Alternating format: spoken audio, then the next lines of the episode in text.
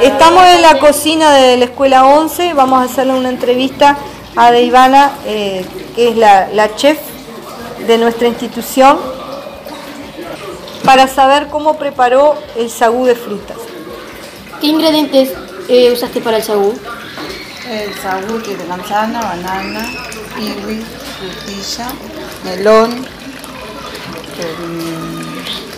el, el burucuyá, ananá, durazno,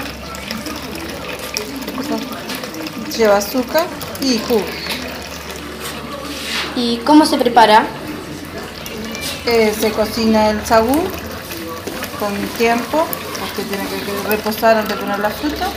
Se le agrega azúcar, después se pica toda la fruta, se le agrega la fruta con el jugo, un poquito más de azúcar a veces para, para verificar el sabor. Y pronto. ¿Cómo se te ocurrió usar el burucuyá en el, en el sagú?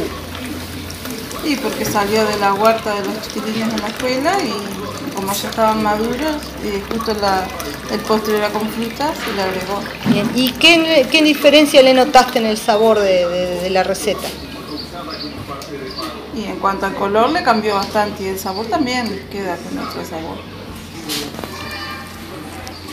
Muchas gracias por su tiempo.